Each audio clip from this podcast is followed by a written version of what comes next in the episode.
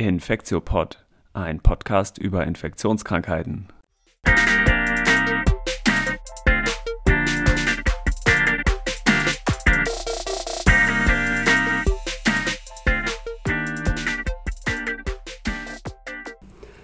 Willkommen zu einer neuen Folge vom Infektiopod. Mein Name ist Till Koch und ich sitze hier mit Stefan Schmiede. Hallo Stefan. Ja, hallo, ich bin Stefan Schmiedel, ich bin Infektiologe am Klinikum Eppendorf in Hamburg. Und ich bin sowohl als Infektiologe häufig damit befasst, mich um diese Krankheit zu kümmern, als ich bin auch Hygienebeauftragter in der inneren Medizin und ähm, habe da mit dieser Krankheit unter ganz anderen Gesichtspunkten zu tun. Genau, denn heute bleiben wir in der wunderbaren Welt der Bakterien und es soll gehen um Clostridoides difficile, ehemals Clostridium difficile, einen bakteriellen Erreger und was der so für Auswirkungen im Krankenhaus vor allem hat. Darüber wollen wir uns heute unterhalten. Diese Clostridoides sind ja kleine grampositive stäbchenförmige Bakterien, die äh, Sporen bilden können und diese Sporen wiederum sind extrem umweltresistent und kommen eigentlich fast überall vor, unter anderem auch im menschlichen Darm ganz häufig. Und wenn diese Flora von dem menschlichen Darm aus dem Gleichgewicht gerät, dann können diese Bakterien eben Leute krank machen und äh, das tritt relativ häufig, nachdem man Antibiotika eingenommen hat, in Krankenhäusern auf. Das heißt, wir wollen heute einmal über diesen Erreger reden, ein bisschen über die Epidemiologie, die Klinik und die Diagnostik und Therapie dann noch ansprechen. Vielleicht fangen wir noch mal einmal mit dem Namen an. Ähm, da hat sich ja in der Nomenklatur ein bisschen was geändert. Bis 2016 hieß es immer Clostridium difficile und jetzt heißt es Clostridoides. Ich komme auch schon durcheinander. Ähm, das, die, der erste Teil, Clostridoides, ist äh, sozusagen geändert worden, weil es wohl biologisch etwas genauer sein soll, diese Beschreibung, weil es quasi dem ursprünglichen äh, Spezies, die mit Clostridium bezeichnet sind, doch wohl genetisch etwas weiter entfernt davon ist. Ähm, genau deswegen wurde das umbenannt. Warum heißt es denn eigentlich diffizile, Stefan? Ja, unterschiedliche Theorien, warum es diffizile genannt wird. Ich werde auch nicht durchhalten, Clostridoides zu sagen. Ich weiß, dass es jetzt richtig ist, aber ich habe seit 20 Jahren Clostridium dazu. Das wird weiter bei mir rausrutschen. Es geht trotzdem um den gleichen Keim.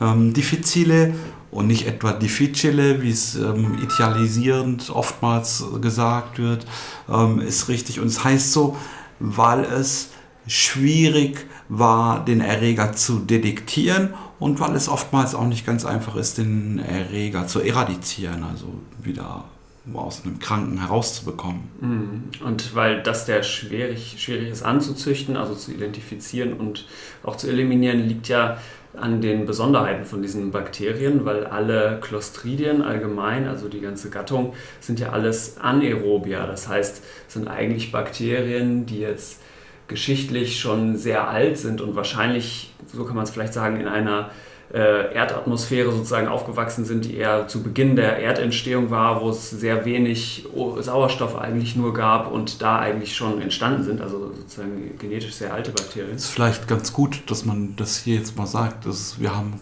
grundsätzlich in der Medizin ganz häufig ein Problem, Anaerobia nachzuweisen. Sie sind sehr schwierig kultivierbar. Die Sensitivität für Anaerobia-Kulturen ist schlecht und deswegen gelingt es in vielen Indikationen, das nicht nachzuweisen. Und deswegen muss man oftmals auch bei anderen Erkrankungen, bei denen Anaerobia eine Rolle spielen, zum Beispiel bei Gallenwegserkrankungen, hm, häufig Therapien aussuchen, die auch Anaerobia mit abdecken, ohne dass man die vorher nachgewiesen hat. Das ist bei Clostridium nur bedingt so. Wir kommen ja nachher noch zur Diagnostik. Da haben wir mittlerweile sehr, sehr sensitive und sehr gute Methoden, um das frühzeitig zu detektieren. Ja. Und was anderes, was ja noch sehr besonders ist, ist eben, dass diese Clostridien auch Sporen bilden können. Ne? Das sind extrem umweltresistente Formen von den Bakterien, die auch sehr lange überleben können unter, wie gesagt, extremen Bedingungen. Also entweder unter großer Hitze, beispielsweise Wasser, das kocht auf 100 Grad, da überleben sie Säure, sehr lange Desinfektionsmittel, all, all Alkohol, Phenole, genau. all das halten die Sporen aus. Und interessanterweise, wir sprachen vorhin über die Gramfärbung. Ähm, dieses Stäbchenbakterium gehört ja zu den Gram-positiven, also zu diesen sehr stark Farbe aufnehmenden, sich bläulich-lila darstellenden Bakterien. Und man kann den Sporen in dem aufgetriebenen, keulenartigen Bakterien auch als sogenannte Endospore sehen und unter schlechten Umweltbedingungen kann sich das Bakterium abkapseln und geht von der Wachstumsphase in eine Dauersporenphase über, die eben sehr, sehr umweltresistent ist. Hm. Und diese Sporen, ich hatte es schon gesagt, kommen praktisch überall vor. Wir sagen ubiquitär dazu, also im Verdauungstrakt auch von vielen gesunden Leuten, im Erdreich. Und das ist ja ein bisschen paradox und etwas schwer oft zu verstehen, dass das einen dann trotzdem auch krank macht. Es müssen, müssen also, da kommen wir gleich auch noch zu, besondere Faktoren auftreten, die einen krank machen, dann eigentlich begünstigen von diesen Erregern. Ja, ich glaube, das sollten wir noch ein bisschen ausführen. Es ist ja so, dass das Bakterium bereits so in den 30er Jahren beschrieben wurde und auch als äh, Clostridium richtig eingeordnet wurde und dass es dann fast 50 Jahre gebraucht hat, bis man erkannt hat, dass es auch eine humanpathogene Bedeutung hat. Das war so Mitte der 70er Jahre des letzten Jahrhunderts, dass man das erkannt hat. Es war aber vorher schon lange bekannt, dass in vielen Säugetierdärmen das Bakterium sehr weit verbreitet ist und dass es auch bei Menschen, auch bei gesunden Menschen vorkommt. Und die Besiedlungsraten von Kindern, zum Beispiel insbesondere von Kleinkindern, sind ja sehr hoch. Kleinkinder sind bis zu 80 Prozent Clostridien positiv. Gesunde Kleinkinder, so will ich heißen. Und auch gesunde Erwachsene haben das immerhin, je nach Milieu, in dem die äh, leben, so von 5 bis 10 Prozent.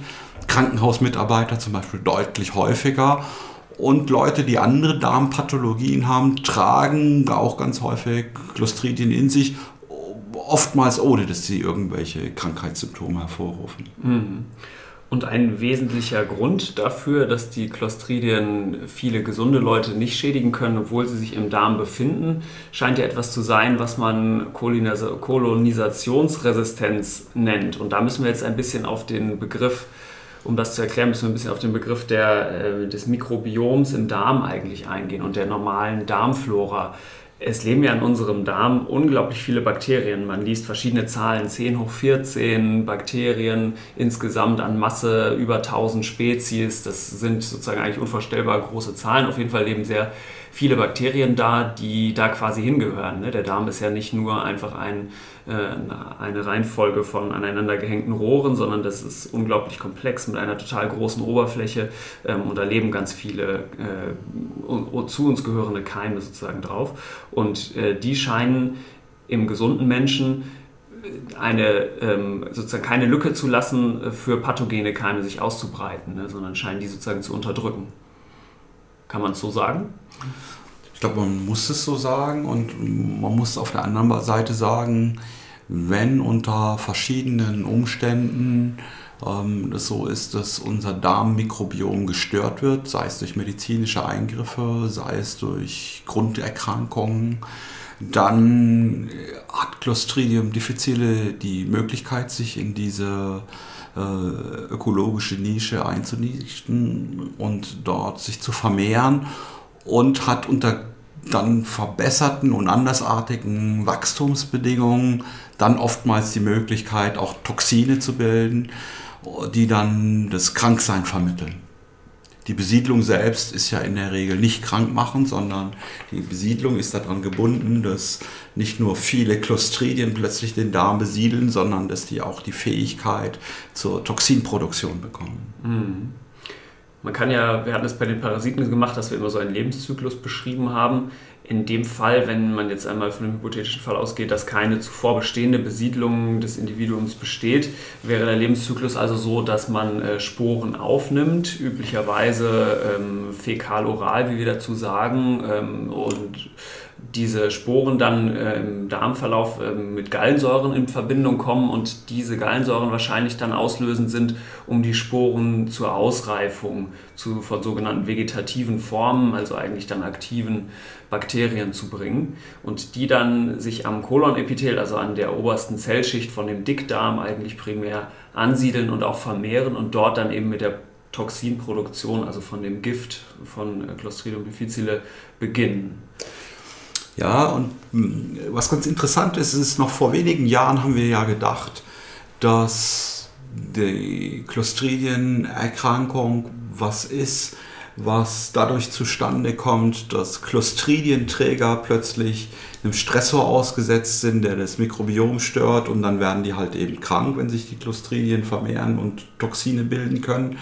Heutzutage wissen wir aber, dass, wir hatten vorhin gesagt, 5 bis 10 Prozent der Erwachsenen ähm, sind mit Clostridien besiedelt.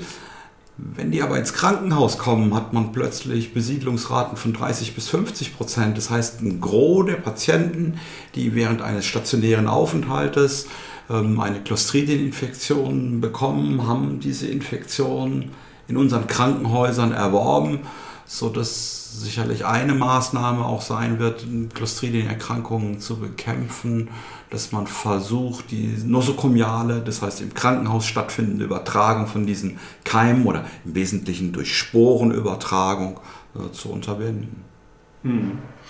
Und wenn diese Toxine, wenn diese Gifte dann produziert werden, man unterscheidet ja Toxin A und Toxin B im Wesentlichen, dann führen sie eben zu einer Gewebeschädigung, also dass sie greifen sozusagen die äh, Epithelzellen, also die oberste Schicht, Schleimhautschicht an und äh, führen dazu, dass diese Zellen untergehen, dass die Verbindungen zwischen den Zellen undichter werden, ähm, genau, und allgemein, dass äh, die Schleimhaut geschädigt wird vom Darm und führen dann eben zu den klinischen Symptomen.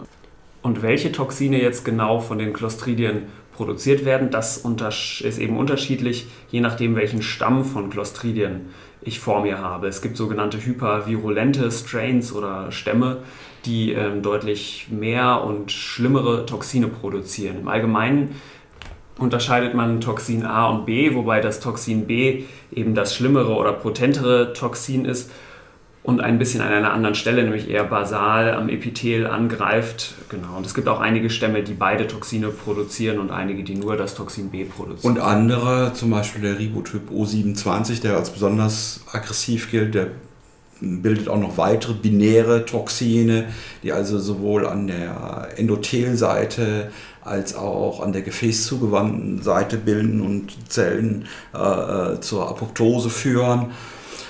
Und auf der anderen Seite ist es so, viele Clostridienstämme, die man nachweisen kann, bilden auch überhaupt gar keine Toxine und die gelten als apathogen. Ja. Das ist, kommt äh, uns, oder da müssen wir vor allem darauf achten, wenn es um die Diagnostik auch geht, damit man äh, die nicht sozusagen für krankheitsauslösend hält. Ne? Und diese hypervirulenten Strains, diese besonders schlimmen äh, Stämme, die scheinen ja ein bisschen auf dem Vormarsch zu sein. Zumindest gibt es immer wieder Berichte aus den Niederlanden, aber auch aus USA und in England, dass es so Ausbrüche gibt innerhalb von Krankenhäusern, die dann auf einen bestimmten Strain zurückzuführen sind. Ne? Das ist allerdings ein Phänomen, was hier in Deutschland, in Deutschland gibt es ja eine nicht sonderlich gut funktionierende Surveillance für schwere Infektionen. Wir sind ja eigentlich alle angehalten, schwere Infektionen regelmäßig an das Robert Koch Institut zu melden. Ich glaube, das funktioniert ganz schlecht. Schwere Infektionen gelten ja auch schon Infektionen, die dazu führen, dass jemand im Krankenhaus überhaupt aufgenommen werden muss. Mhm. Ich glaube, das funktioniert nicht. Aber jedenfalls hat man von der Surveillance her den Eindruck, als würden diese hypervirulenten Stämme in Deutschland epidemiologisch keine große Rolle spielen. Hm. Bevor wir jetzt noch mal etwas genauer auf die Klinik eingehen, sollten wir uns vielleicht noch darüber unterhalten, was denn jetzt letztlich eine Clostridoides-Infektion auch auslöst. Also was sind die Risikofaktoren dafür, dass ich diese Krankheit bekomme und nicht nur kolonisiert bin? Ich versuche mir immer Sachen einfach zu merken und ich habe mir eine Trias zusammengestellt und die Trias ist eigentlich Clostridium difficile muss da sein, es muss ein hohes Lebensalter da sein und das wesentliche Argument, was dann noch dazu kommen muss, ist eine Antibiotikatherapie. In der Regel sind diese drei Faktoren bei Patienten vorhanden. Und dann vielleicht, wenn man eine Tetrade draus machen will, dann kann man sagen, Pech muss auch noch dabei sein. Weil längst nicht alle alten Patienten, die Clostridien besiedelt sind und Antibiotikatherapien bekommen, kriegen tatsächlich eine manifeste Infektion. Man rechnet so, dass in der Risikoklientel etwa einer von 100 Patienten, die ähm, Antibiotika bekommen, eine Clostridium difficile Infektion bekommen und man umgekehrt kann man sagen, die Leute, die Antibiotika assoziierte Diarrhöen haben, bei denen sind es etwa 10 bis 20 Prozent, die dann tatsächlich als Ursache Clostridium difficile haben. Mhm. Und Antibiotika, das ist, lernt man glaube ich auch früh im Medizinstudium, äh, sind ja, du hast es schon gesagt, sind ein wesentlicher Risikofaktor und da kommt es sehr darauf an, welches Antibiotikum man bekommt. Es können fast alle Antibiotika das begünstigen oder mit auslösen, aber es gibt schon einige Klassen, die es ganz besonders stark ähm, das begünstigen. Ne? Die Top-Auslöser sind die sogenannten C-Substanzen. Das ist ganz im Vordergrund Clindamycin. Das ist ein Medikament, das muss man sich aus diesem Grunde wirklich dreimal überlegen, ob man das überhaupt einsetzen will. Es sind die im Gramm-negativen breit wirksamen Zweit-, Dritt- und Viertgenerations-Cephalosporine, die wir so gerne geben.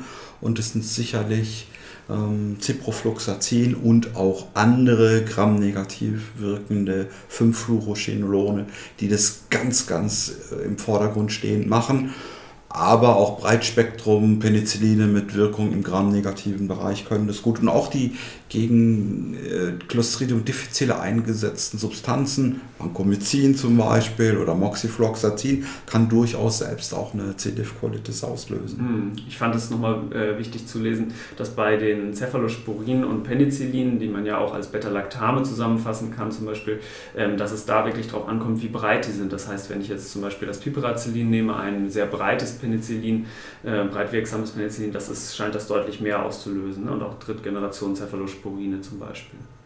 Genau. Also Antibiotika ein ganz wesentlicher Risikofaktor. Alter hatten wir schon gesagt, schwere Grunderkrankungen sicherlich, aber auch noch andere Medikamente, zum Beispiel Protonpumpeninhibitoren, also äh, oder andere Antazide, also ähm, Medikamente, die die Magensäureproduktion hemmen, scheinen ähm, da günstigend zu wirken. Ne?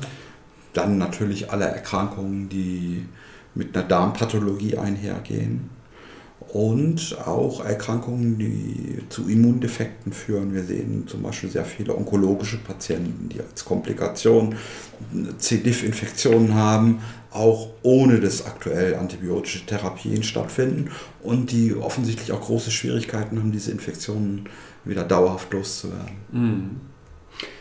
Und wenn jetzt ein Mensch C. diff, eine C. diff-Infektion oder Clostridium difficile assoziierte Diarrhöen, CDAD, hat, können wir jetzt einmal vielleicht über die Klinik sprechen. Ganz im Vordergrund natürlich stehen die Diarrhöen, das ist klar, aber vielleicht definieren wir überhaupt Diarrhöen erstmal. Es gibt ja, vielleicht kennst du das auch aus dem Medizinstudium noch bekannt, so eine Bristol Stool Chart, wo so genau aufgeführt ist, wie die verschiedenen Stuhlformen aussehen. Und es müssen, so kann man vielleicht vereinfacht sagen, schon richtige Diarrhöen sein, richtiger Durchfall, also in erster Linie wässrig. Es ist so oft so, dass wenn man eine Stuhlprobe einschickt, um sie auf Clostridoides zu untersuchen, dass die eigentlich nicht vom Labor angenommen wird oder darauf untersucht wird, wenn sie nicht wirklich wässrig ist, ne, sondern wenn es nur so breich ist. Die Qualitätsanforderungen der Labormediziner sagen ja ganz klar, Durchfall ist äh, ein Stuhl, der die Form des Containers annimmt und andere Proben sollen auch gar nicht untersucht werden, weil es nicht aussagekräftig ist für die Frage, ob eine Clostridieninfektion vorliegt. Das machen wir ja auch ganz konsequent. Und ein weiteres Kriterium, was erfüllt sein muss, es muss nicht nur wässriger Stuhl sein oder flüssiger Stuhl sein, sondern es müssen auch mehr als drei Entleerungen pro 24 Stunden auftreten, damit man von einer krankhaften Durchfallerkrankung sprechen kann, die es verdient, dass es diagnostisch evaluiert wird. Mhm. Dazu kommen natürlich andere Symptome. Häufig haben diese Patienten neben Diarrhöen noch andere gastrointestinale Symptome, Übelkeit, Erbrechen, Bauchschmerzen, Abwehrspannung. Äh, die Stühle sind häufig übel riechend, wer das schon mal gerochen hat. Die haben so einen ganz typischen fauligen Geruch und es gibt als Anekdote gibt es ja auch Möglichkeiten, dass man zum Beispiel mit Hunden oder mit Nagetieren sehr sensitiv Menschen, die Clostridien, diffizile Infektionen haben, von welchen zu unterscheiden, die Durchfall anderer Genese haben. Das ist aber sicherlich noch nicht in der klinischen Routine angekommen. Ähm, genau, häufig äh, sieht man auch ähm, schwerere Verläufe dann mit Fieber, mit einem Anstieg der Entzündungszeichen, zum Beispiel der weißen Blutkörperchen und, und wenn es ganz sch schwer verläuft, auch mit einem Anstieg der Nierenparameter, also das Kreatinin könnte zum Beispiel erhöht sein. Und ähm, das wäre, sind auch Parameter, die zumindest in den USA zur Unterscheidung von einer gewöhnlichen und einer schweren äh, C-diffizile Infektion. Hyperalbuminämie, das heißt das Ausschwitzen von Eiweißen, das ist ja auch was, was diagnostisch ähm, eine gewisse Rolle spielt, ist ebenfalls äh, sicherlich ein Kriterium, was ähm, sehr zur Einschätzung der Schwere des Krankheitsbildes äh, sinnvoll ist. Mhm. An Symptomatik auch noch, ob das schmerzhaft ist. Ähm, die Diarrhoen ist ein wichtiges Kriterium dafür. Ja, und an sich würden wir halt unterscheiden eine in Anführungsstrichen normale und schwere C. diff-Infektion äh, dadurch, du hattest es vorhin schon erwähnt, dass eine stationäre Aufnahme vor, also wenn ein Patient stationär aufgenommen wird, dann ist es eine schwere C. diff-Infektion. Wenn er von einer Normalstation durch die Infektion auf eine Intensivstation verlegt wird, wenn eine Operation notwendig ist oder wenn äh, er sogar daran stirbt, ne? das wäre dann per Definition eine schwere C. diff-Infektion. Absolut richtig.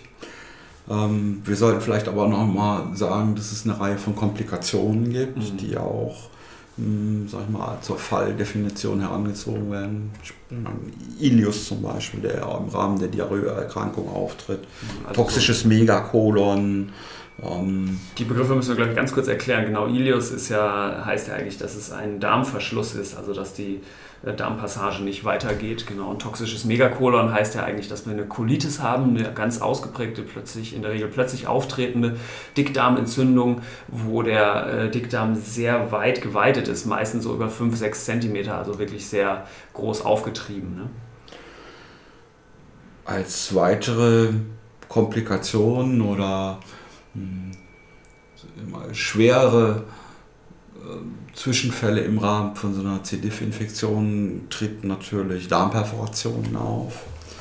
Und es tritt auch mal äh, durch die Barrierestörung, die im Rahmen der Infektion auftritt, eine gramnegative Sepsis mit anderen Darmkeimen auf. Clostridium difficile macht ja selbst keine Bakteriämien, aber es kommt durchaus vor, dass es zu gramnegativer Sepsis im Rahmen der Infektion kommt was ebenfalls äh, der Hinweis auf eine schwere Erkrankung mhm. ist. was man vielleicht auch noch sagen sollte, ist, nicht jede Infektion führt zu diesen schweren Komplikationen. Was relativ häufig aus, aber auftritt, ist eine schwere Colitis. Man sagt pseudomembranöse Colitis, weil durch die vielen Eiweiß, durch die vielen Fibrinausschwitzungen der Darm wie mit Zuckerguss ausgegossen wirkt im endoskopischen Bild. Mhm.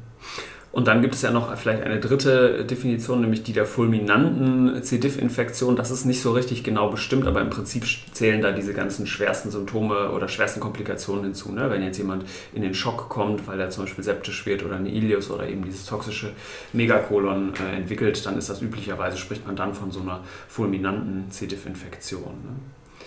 Wenn ich jetzt durch entweder von alleine oder durch die, äh, den Einsatz von Antibiotika ähm, diese Infektion überwunden habe, dann ist auch für das äh, Clostridium ganz typisch, dass es auch zu Rückfällen kommen kann. Ne? Das ist auch etwas, was sozusagen ich muss noch mal zurück, weil wir zwei wichtige Komplikationen noch nicht genannt haben. Ja. Und eine wichtige Definition für eine schwere Erkrankung ist die Erforderlich von, Erforderlichkeit von Notfalloperationen. Ah. Toxisches Megakolon, Perforation, nicht Abheilen des Ulkus.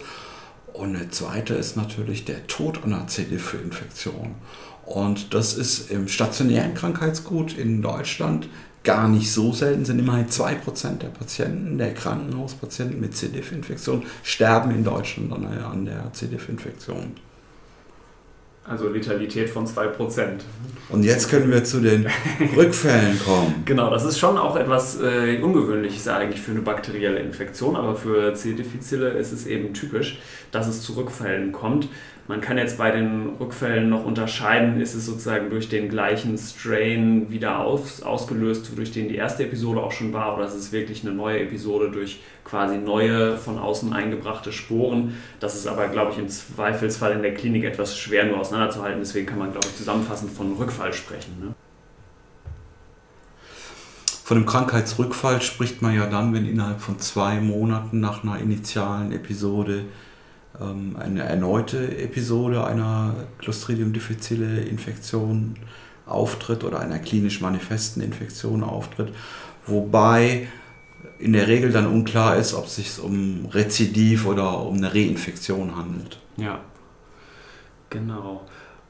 Ich glaube, jetzt haben wir zur Klinik das Wichtigste eigentlich schon gesagt.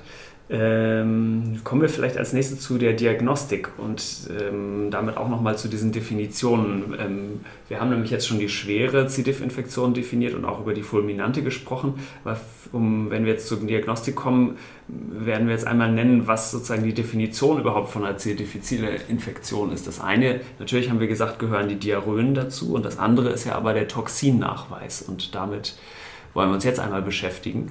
Wie, was für Möglichkeiten haben wir denn eigentlich, äh, den Erreger nachzuweisen und auch das Toxin nachzuweisen? Zum einen, ich glaube, eine wichtige präanalytische Betrachtung ist, dass wirklich nur Patienten, die krankhafte Diarrhöen haben, solcher Diagnostik zugeführt werden sollen. Und dann gibt es unterschiedliche Verfahren, wie man Clostridium difficile nachweisen kann klassische Methode ist eine Kultur. Eine Kultur ist sehr aufwendig und dauert lange Zeit, weil der Erreger muss nicht nur erst kultiviert werden, sondern im zweiten Schritt muss dann auch noch geguckt werden, bildet dieser Erreger Toxine. Das ist der Goldstandard, das ist aber oftmals gar nicht erforderlich, das zu machen. Aus der Kultur kann man dann in einem zweiten Schritt auch natürlich Antibiotika-Sensitivitätstestungen machen. Das ist manchmal sinnvoll oder erforderlich und es ist weiterhin der Goldstandard, weil das die sensitivste Methode ist. Am weitesten verbreitet allerdings und in der Routine-Diagnostik aus meiner Sicht die Methode der Wahl ist der Nachweis von Clostridium difficile Antigen mit Stuhl-Antigen-Testen, mit ELISA-Testen. Mhm. In dem ersten Schritt setzt man ein sehr, sehr sensitiven Nachweis ähm, eines Proteins ein, das ähm, GDH genannt wird. Und dieser GDH-Test hat eine über 95-prozentige Sensitivität ähm, für Clostridium difficile. Der kann aber nicht zwischen apathogenen und pathogenen Clostridienstämmen unterscheiden. Genau, weil dieses GDH, diese Glutamat-Dehydrogenase, die man mit diesem ELISA, also mit diesem Antikörpertest eigentlich nachweist, ist eben so ein essentielles Enzym, was eigentlich in allen Clostridien vorkommt und deswegen ist die Spezifität von dem Test eigentlich sehr schlecht. Ne? Das heißt, es kann schlecht unterscheiden, ob es eben toxinbildender oder ein gutartiger Stamm ist, in Anführungsstrichen. Und nur wenn der GDH-Test positiv ist, sondern in einem zweiten Schritt ein ELISA gemacht werden, der die Toxine A und B untersucht. Man muss die beide untersuchen, weil es Stämme gibt, die auch nur ein Toxin bilden. Mhm. Und nur wenn die beiden Teste positiv sind und eine Diarrhoesymptomatik vorliegt, kann man von einer hm, krankhaften Clostridium difficile Infektion ausgehen. Ein alternatives Verfahren was teurer ist, aber ähnlich gute Sensitivität hat, ist natürlich die Durchführung einer Stuhl-PCR, mit der man ebenfalls die Toxine testen kann.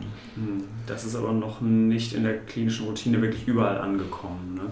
Das ist so. Und häufig ist es ja so, dass Patienten auch so krank sind, dass man diese Testverfahren gar nicht abwarten kann und dass man die Erkrankung klinisch diagnostizieren muss und dass bei einer hohen Testwahrscheinlichkeit und einem erheblich kranken Menschen auch eine Therapie vielleicht begonnen werden muss, bevor die Ergebnisse solcher Untersuchungen vorliegen und dann vielleicht ähm, abgebrochen werden muss, wenn sich herausstellt, die haben gar keine Clostridien-Infektion. Mhm.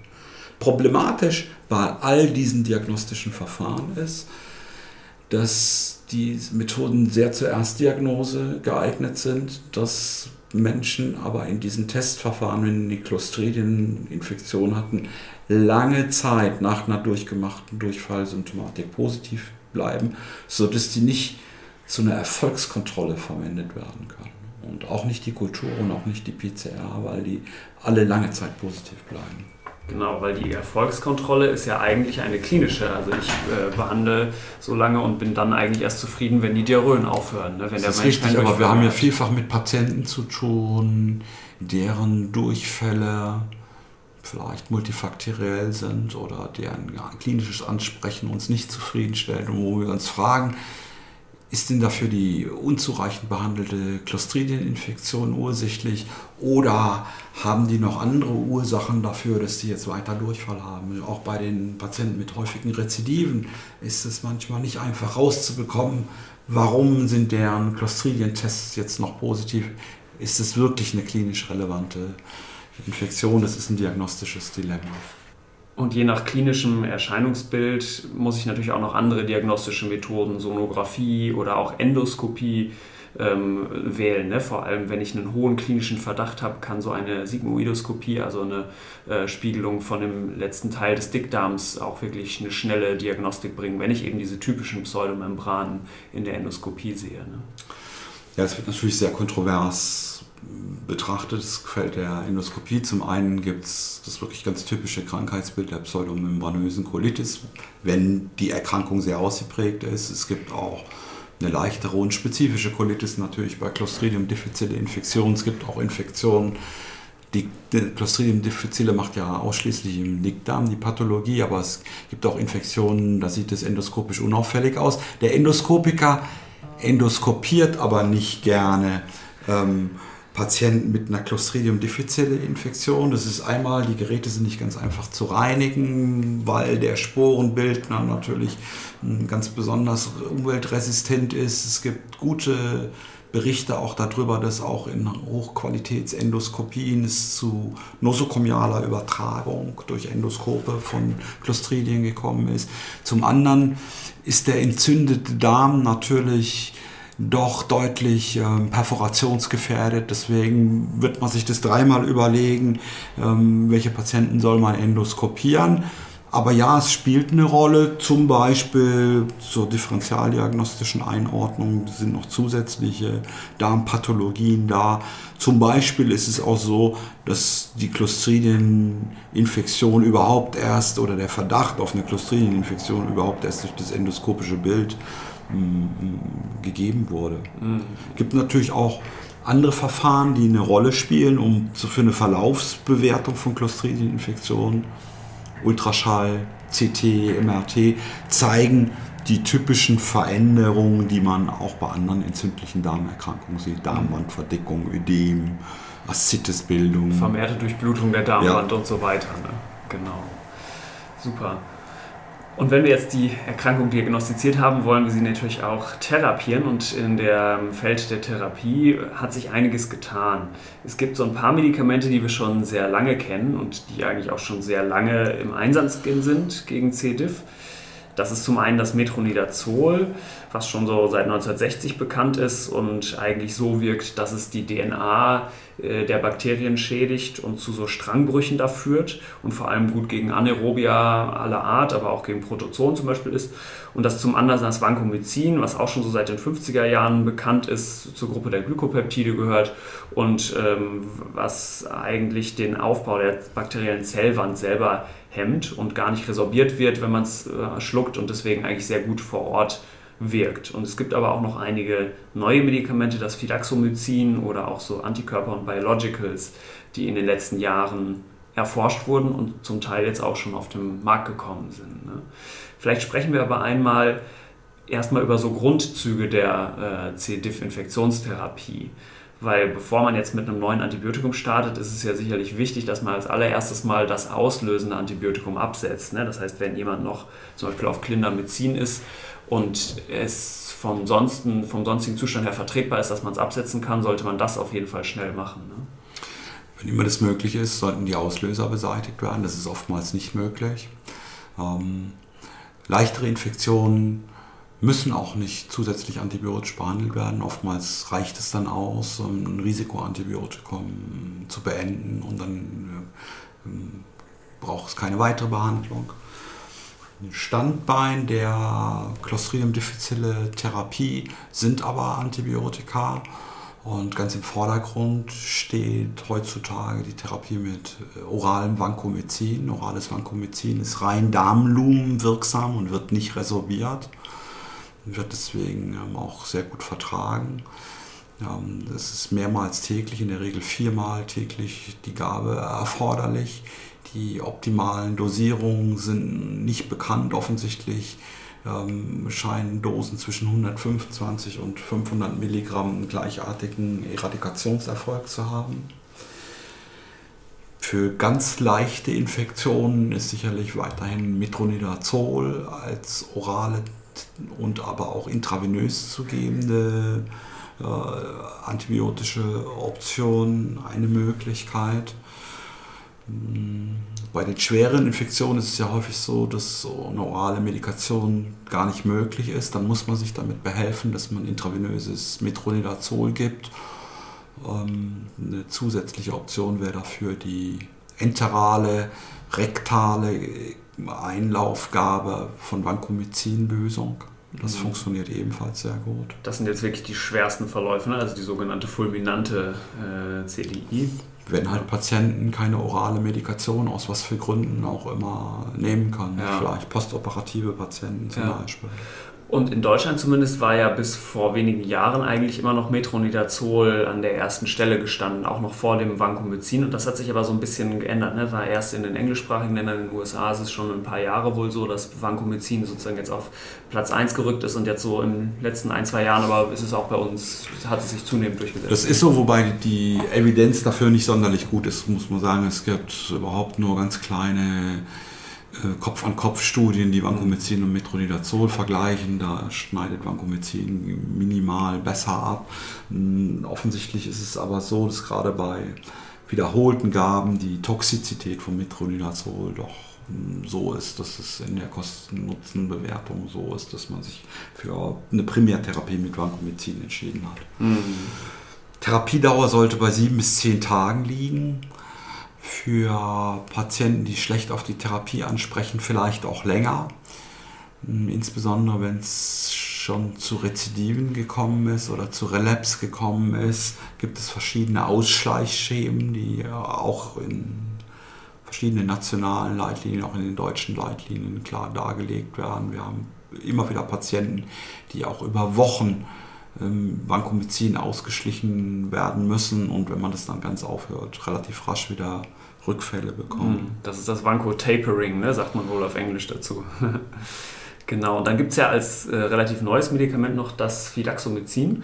Ähm, das ist auch ein Medikament, was sehr schlecht ähm, resorbiert wird und eigentlich vor allem im Darmlumen wirkt. Es hat ein bisschen einen, anderen Wirkmechanismus. Es hemmt so eher die Proteinsynthese, dadurch, dass es sozusagen äh, in den Bakterien ähm, genau gehört zur Gruppe der Makrozykline, also noch eine relativ neue Antibiotikagruppe. Und das hat in den äh, ersten klinischen Studien äh, eigentlich auch ja, vielversprechende Daten gezeigt, ne? dass es vor allem die Rezidivrate senken soll im Vergleich zu den bisherigen Medikamenten ja, es scheint nicht stärker wirksam zu sein. Es scheint, ist auch für schwere und schwerste äh, Colitis gar nicht zugelassen. Ähm, es scheint aber deutlich weniger Rückfälle zu geben. Tatsächlich hat man im klinischen Alltag nicht den Eindruck, als ob es sehr viel besser funktionierte als eine Vancomycin-Therapie. Ähm, es ist aber gut verträglich und sicherlich eine Option, die man nach einer gescheiterten Vancomycin-Therapie als nächstes ähm, versuchen würde. Mhm. Und dann kommen wir vielleicht mal noch zu einem neuen, auch spannenden Kapitel. Ähm, das sind die Antikörper oder Biologicals gegen die Toxine von den C. diff-Bakterien gerichtet. Ähm, es gibt vor allem einen Antikörper, der gegen das B-Toxin gerichtet ist. Bisschen komplizierte Namen, die haben ja immer mit MAP hinten, daran erkennt man immer, dass es Antikörper sind von Medikamentennamen. Dieser heißt Beclotoxumab. Und äh, Stefan, ich glaube, du hast selber an einer Studie auch mitgewirkt, die den erforscht hat. Ne? Willst du ein bisschen was dazu erzählen? Ja, Beclotoxumab ist ein gegen das B-Toxin, also gegen das aggressivere Toxin gerichteter Antikörper und überraschenderweise hat dieser Antikörper in den Zulassungsstudien besser gegen die klinischen Krankheitszeichen gewirkt als eine Kombination noch mit dem A-Toxin dazu oder auch als das A-Toxin, sodass es da zur Zulassung gekommen ist. Der Antikörper ist sehr teuer und ist, wenn man ehrlich ist, in den Subgruppen, in denen der gegen Fidaxomycin getestet wurde, dem Fidaxomycin nicht überlegen. Möglicherweise sprechen aber andere Leute auf den Antikörper an als auf das Fidaxomycin, sodass das schon eine Behandlungsoption ist, die für Patienten, die auf Fidaxomycin versagt haben, versucht werden kann.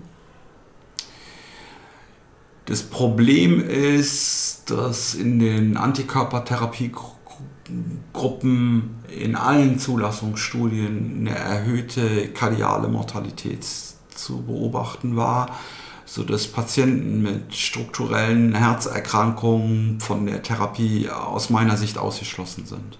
Hm. Das spielt bei unseren hochbetagten Patienten, und wir hatten ja von hohem Alter als Risikofaktor gesprochen, natürlich eine erhebliche Rolle.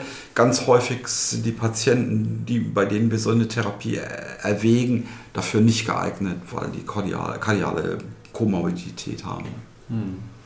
Ja, ich fand die Theorie hinter diesen Antikörpern eigentlich ganz spannend, warum man sich sozusagen überlegt hat, dass man jetzt gegen das Toxin genau einen Antikörper macht und ähm, warum die vor allem auch vor Rezidiven schützen sollten. Und da kommen wir nämlich nochmal auf diese Kolonisationsresistenz, die wir ganz am Anfang schon einmal besprochen hatten, nochmal zu sprechen.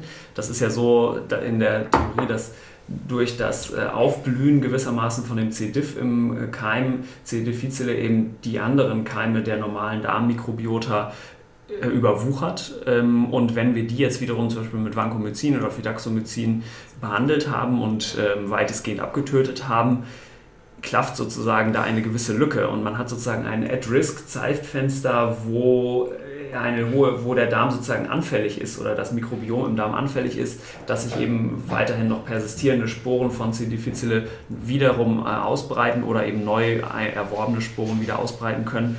Und die Theorie hinter den Antikörpern ist jetzt, dass eben in dieser Zeit, wenn die ersten Sporen zum Beispiel nochmal neu aufblühen in dieser Lücke, ähm, das Toxin abgefangen wird und eine weitere Schädigung des Darmepithels eben verhindert wird, die durch die Toxine auftreten würden, sodass das Darmepithel in Ruhe ausheilen kann und dann eben die normale Kolonisationsresistenz durch die Besiedlung mit den anderen guten Keimen sozusagen wieder erfolgen kann. Ne? Das ist sozusagen etwas komplex, aber so, so ist vielleicht die Theorie hinter den Antikörpern. Ja, jetzt haben wir sehr viel über Therapie geredet. Wir müssen vielleicht noch über zwei noch nicht sicher etablierte Strategien reden, nämlich über die fäkalen Mikrobiomtransfer und über die zusätzliche unterstützende Therapie mit Prä- und Probiotika. Mhm. Genau, das sind ja beides Verfahren, man könnte vielleicht auch sagen, die sich auch mit dem Thema des normalen oder der Wiederherstellung des normalen oder des gesunden Mikrobioms beschäftigen. Das eine, du hast es gerade zum Schluss gerade gesagt, sind die Probiotika.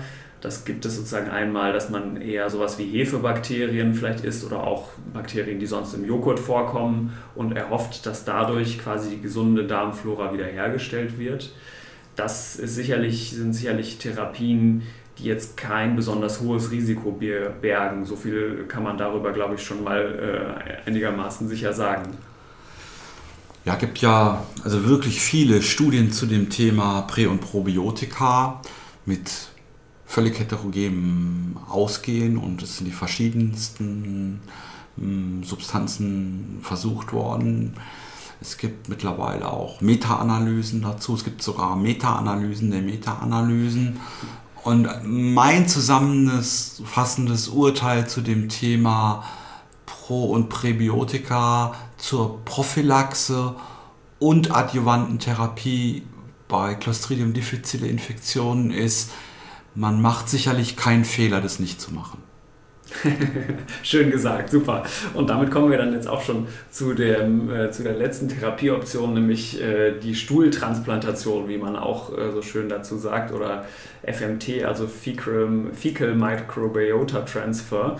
Ähm, also die Idee, dass man von einem quasi gesunden Spender ja eigentlich Stuhl, Darminhalt mit vor allem mit den Bakterien, der etwas aufbereitet ist, ähm, dann dem Kranken sozusagen einpflanzt. Da gibt es verschiedene Routen. Man kann sagen, dass man sozusagen mit Tabletten quasi von oben oder auch mit, einem, äh, mit einer Dickdarmspiegelung, mit einer Koloskopie von unten quasi äh, einführt und dann die Hoffnung hat, dass diese gesunden Darmkeime eben das normale Mikrobiom beim Patienten wiederherstellen oder zumindest eine Kolonisationsresistenz wieder aufbauen. Ne? Ja, was gibt es dazu zu sagen? Zum einen, es scheint gut zu funktionieren. Die Evidenz dafür ist nicht sonderlich gut. Es gibt ähm, Studien, die zeigen, dass es funktioniert, aber es gibt keine großen placebo-kontrollierten oder Kopf-an-Kopf-Vergleiche äh, mit anderen Strategien. Das ist das eine. Es, zum anderen gibt es bei der Methode hohe Ansprüche an die Sicherheit, äh, mit der das so ein äh, Mikrobiomtransfer stattfinden muss, wie Spenderstuhl aufgearbeitet muss, werden muss, wie Spender voruntersucht werden müssen. Es gibt Kontroversen darüber, wie das Mikrobiom transplantiert werden soll, ob man das über eine Nasensonde macht, ob man das endoskopisch einbringt, ob von oben oder von unten, ob man das vielleicht verkapseln kann. Alles ist experimentell gemacht worden, alles scheint zu funktionieren, alles scheint ganz gut zu funktionieren mit deutlich höheren Ansprechraten, als man das von anderen medikamentösen und nicht medikamentösen Strategien kennt. Es gibt aber durchaus auch Argumente, die neben, dass es eine anspruchsvolle Maßnahme ist, die kostenintensiv ist, einen das kritisch betrachten lassen müssen. Und das ist, dass man über die Langzeit Nebenwirkungen, die so eine Therapie haben kann, eigentlich noch sehr wenig weiß.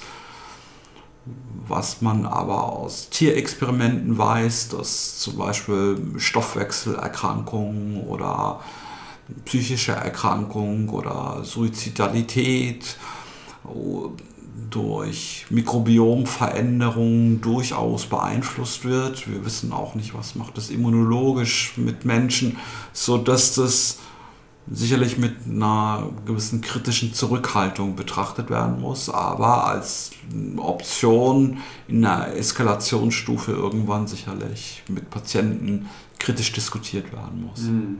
Genau, das kommt sicherlich auch nur für die schwersten Fälle in Betracht, also die Fälle, wo es schon sozusagen wirklich mehrfache drei oder vier Rückfälle gegeben hat und es kommt vor allem eben nicht in der breiten Fläche zum Einsatz, sondern eigentlich wirklich nur in ausgewählten Zentren im Rahmen von äh, Studien eigentlich. Ne? Und ich denke, das zeigt auch nochmal ganz gut, dass das ganze Thema von Darmmikrobiom unglaublich komplex ist. Ne? Wir hatten diese Zahlen schon genannt, 10 hoch 14 Bakterien, die also vervielfältigste ähm, Eigenschaften haben und auch Aufgaben übernehmen im menschlichen Organismus, ne? von Vitaminsynthese zu Unterhaltung mit dem Immunsystem und so weiter.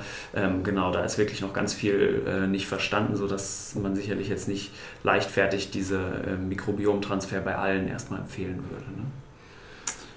Ja, ich würde jetzt zum Abschluss, würde ich noch gern ein oder zwei Sätze was zur Prävention von dir hören. Das ist auch sehr wichtig, genau, weil ein neben, wir hatten ja vorhin die Grundzüge der Therapie genannt, dass wir einmal die Antibiotika absetzen wollen, dass wir auch eine unterstützende Therapie machen wollen mit Flüssigkeit, Elektrolyten, bisschen umstritten ist, ob man den Darm zum Beispiel mit Loparamid auch noch behandelt, wahrscheinlich aber eher nicht.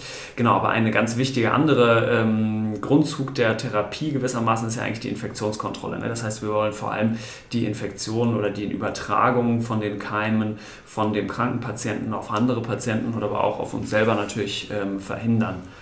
Im Krankenhaus sieht das ja typischerweise so aus, dass man die Patienten isoliert, also die kriegen ein Einzelzimmer und alle Leute, die reingehen, müssen sich Kittel und Handschuhe anziehen manchmal sogar eine Maske, also diese ganz äh, einfachen Masken, die jeder und jede von uns kennen, die dienen jetzt nicht wirklich dazu, dass sie Luft filtern, wenn wir die einatmen, sondern die dienen eigentlich eher dazu, dass wir uns mit den Handschuhen nicht unwillkürlich an den Mund fassen, um sozusagen so fäkal Sporen, die überall genau. Äh, in den Zimmern und überall in den Betten und in der Patientenumgebung kleben, uns irgendwie ingestieren. Genau. Ich glaube, wichtig ist dafür auch, dass wir die Infektion frühzeitig erkennen. Da können wir vielleicht auch noch dran arbeiten, sozusagen, dass Patienten, insbesondere wenn die nosokomiale Diarrhöen entwickeln, dass sie sofort einer fachgerechten Diagnostik zugeführt werden. Und wenn das diagnostiziert ist, ist man es auch sofort behandelt, weil dadurch wird die Sporenausscheidung relativ rasch unterbunden. Mhm. Während ein Zimmer, was voll ist mit Sporen, da ist es nicht ganz einfach, äh, das zu vermeiden, dass es weitergetragen wird. Dafür braucht man dann wirklich sehr gut funktionierende Basishygienemaßnahmen, mhm. heißen Handschuhe und Schutzkleidung. Ja. Und etwas, was man sonst immer auch hört im Rahmen, im Zusammenhang mit Clostridien, ist, dass man sich die Hände waschen soll und nicht nur desinfizieren soll. Also Hände waschen mit Seife. Hintergrund ist eben diese am Anfang schon erwähnte Resistenz der Sporen, dass die Alkohol gut äh, vertragen und das denen eigentlich kaum schadet. Aber so richtig Studien, die die Überlegenheit von Händewaschen mit Seife im Vergleich zu Alkoholdesinfektions zeigen, gibt es fairerweise nicht, muss man sagen. Ne? Trotzdem ist es etwas, was man erstmal so mit Expertenmeinung eigentlich empfehlen würde. Na, man weiß eben, dass die Sporen mit den üblichen Desinfektionsmitteln nicht abgetötet werden. Deswegen macht es schon Sinn. Ne? Ja, ja, genau. Das heißt, das würde man schon auch durchaus weiterempfehlen. Äh, wie gesagt, man kennt ja diese hohen äh, Kolonisationsraten von hospitalisierten Patienten und auch von Krankenhauspersonal. Da kann man ja schon daraus schließen, dass die sich irgendwie leicht an den Sporen infizieren. Hm. Okay, super. Ich glaube, damit haben wir jetzt die Clostridoides diffizile recht umfangreich besprochen. Vielen Dank, Stefan, dass du wieder mitgemacht hast. Ja, danke, dass ich kommen durfte. Super, okay, bis zum nächsten Mal. Ähm, ach so, genau, nee, alle Infos äh, und von der Folge und so weiter findet man natürlich auf www.infektiopod.de und wenn es Fragen oder Anmerkungen und Kritik gibt, schreibt gerne an info.infektiopod.de. Super, bis zum nächsten Mal. Tschüss. Tschüss.